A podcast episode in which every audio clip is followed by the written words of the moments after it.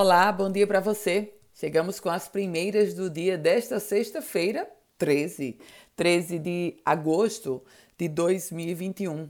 Eu começo trazendo as informações sobre uma auditoria, aliás, mais uma, realizada pela Controladoria Geral do Estado e que aponta que o Executivo Estadual, o governo do Estado, está pagando mais do que a Arena das Dunas comprova em despesas Inclusive, há uma recomendação nesse relatório de que seja feita a revisão completa do contrato.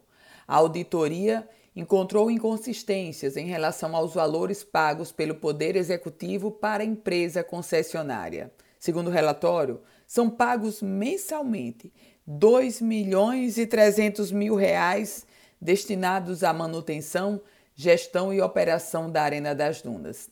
A gestora do estádio afirmou que os gastos mensais foram em média de 1 milhão e 700 mil reais, mas comprovou em documentos despesas na casa dos 160 mil reais, ou seja, apenas 9% do que foi relatado pela empresa foi provado de que de fato há esse gasto na Arena das Dunas. E por falar em cifras, mas no contexto econômico, as receitas próprias do Rio Grande do Norte tiveram uma alta de 22,09% agora neste ano. As receitas próprias do Rio Grande do Norte já acumulam uma alta de 22,09%. E por receita própria, a gente considera, claro, a arrecadação de impostos, como ICMS, IPVA e o chamado ITCD.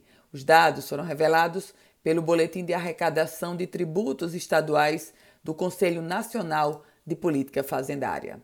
Vamos mudar de assunto e chegar ao esporte, porque ele continua dando show nas ondas. Ítalo Ferreira. Ítalo Ferreira derrotou a lenda do esporte, ninguém mais, ninguém menos do que Kelly Slater, 11 vezes campeão mundial. Ítalo Ferreira eliminou Kelly Slater e agora avançou no Mundial de Surf. Jadson André, brasileiro Jadson, foi eliminado dessa etapa. E falando agora na ótica de polícia, porque uma operação foi deflagrada ontem pela Polícia Federal com o objetivo de combater a disseminação de pornografia infantil na internet. Mais uma operação aqui no Rio Grande do Norte. Foram cumpridos dois mandados de busca e apreensão em Parnamirim. As investigações ocorrem em segredo de justiça.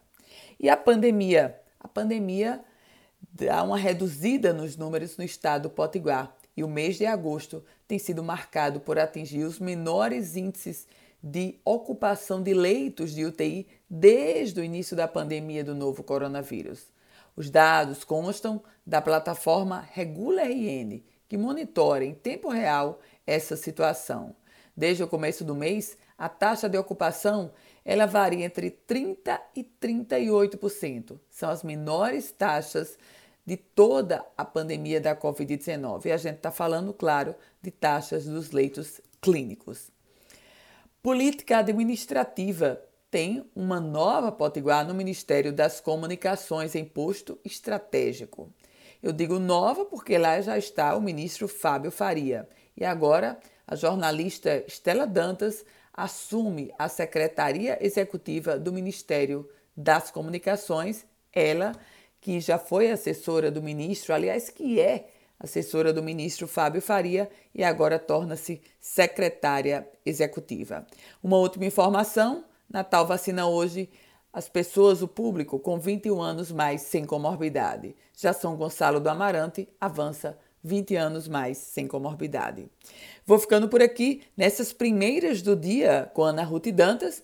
Quer receber esse boletim? Envie um WhatsApp para mim no 98716 8787. Um ótimo dia para você.